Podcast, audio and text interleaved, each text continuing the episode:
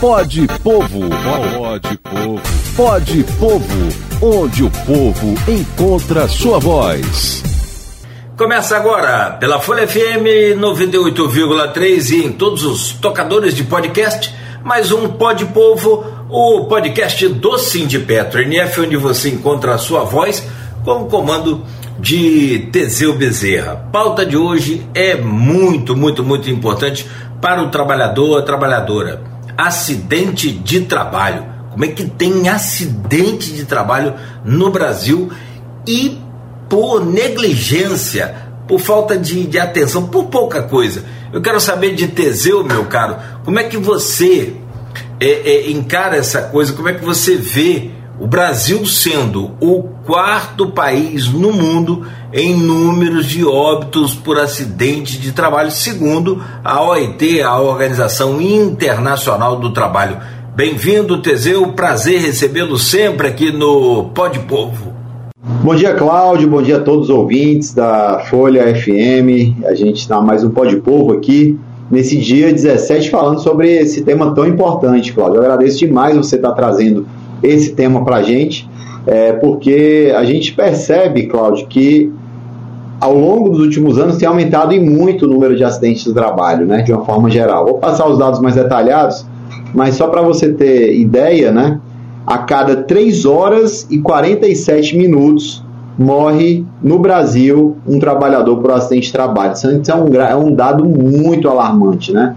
A gente aqui do Sindipetro NF que valoriza muito a nossa essa questão da segurança no trabalho, até pela característica que nós temos né, do setor petróleo de ter um risco iminente por si só. Então, para a gente, a cultura de segurança na Petrobras ela é muito forte e a gente valoriza e coloca isso é, muito à frente, inclusive, de pautas econômicas e muitas vezes para os trabalhadores. E, e em relação a essa questão, né, a gente tem aqui também, segundo os dados do Observatório de Segurança e saúde no trabalho, é, os acidentes e as mortes no Brasil cresceram nos últimos anos.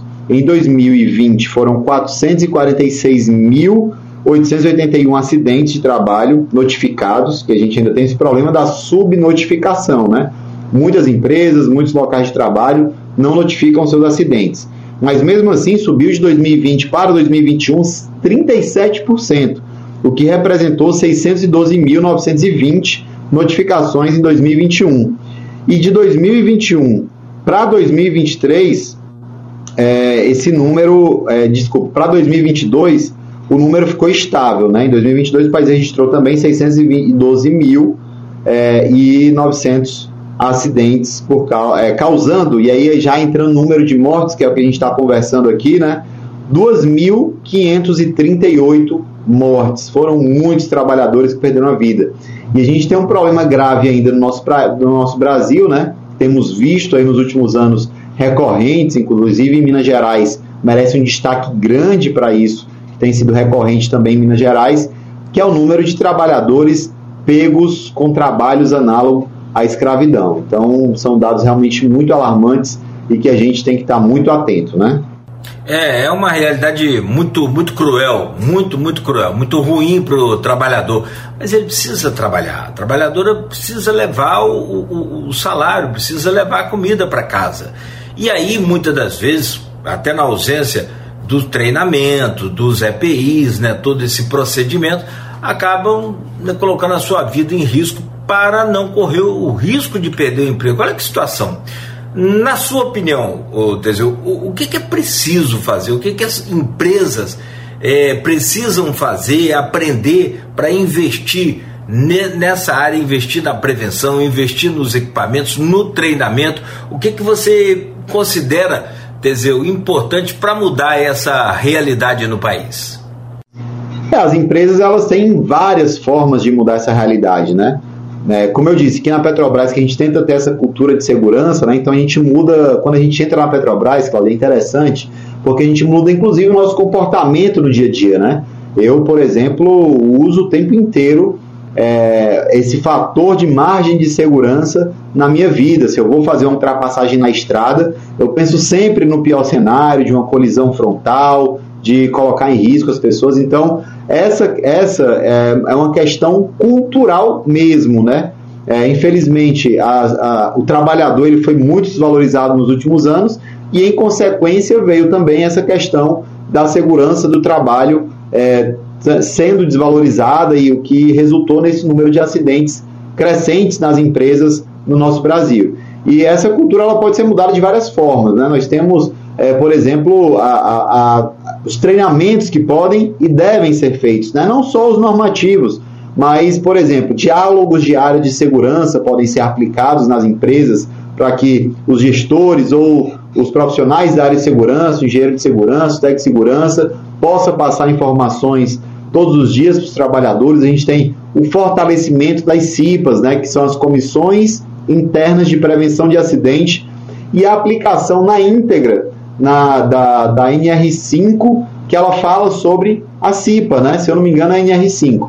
É, mas essa, essa, essa CIPA, ela tem um papel que ela cumpre todos os anos o cronograma, de visitar os locais de trabalho, de colocar, fazer os mapas de risco. Então, anualmente, os mapas de riscos das, das empresas, eles têm que ser revisados pela CIPA. A CIPA é composta por um número de trabalhadores e pelo mesmo número de pessoas indicadas pelas empresas.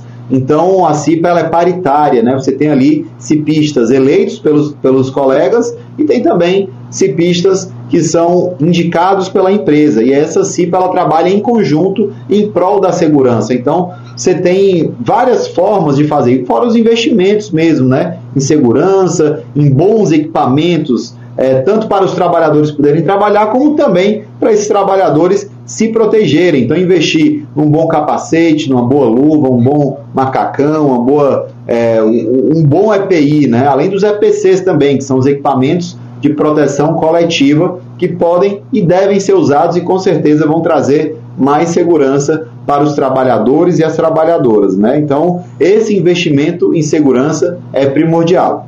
É, esses dados são assustadores, a realidade é essa. Mas eu acho que a nossa parte tem que ser feita. Você, Teseu, né, coordenador do Sindipetro NF, tem feito isso muito bem e merece o reconhecimento sim. Acho que merece esse espaço para né, divulgar essa luta que você tem travado aí no sentido de manter a segurança do trabalhador. Valeu por hoje. Muito obrigado. Valeu, Teseu. Até a próxima. Obrigado você, Cláudio. Obrigado a todos os ouvintes. A gente segue forte aqui nas nossas redes sociais, arroba SindPetroNF, arroba Teseu Petroleiro, e mande aí sua dúvida sobre segurança, que a gente vai estar tentando ajudar a responder, porque não existe empresa forte que não tenha segurança e comprometimento dos seus trabalhadores e da sua gestão. Pode Povo, pode Povo, pode Povo, onde o povo encontra sua voz.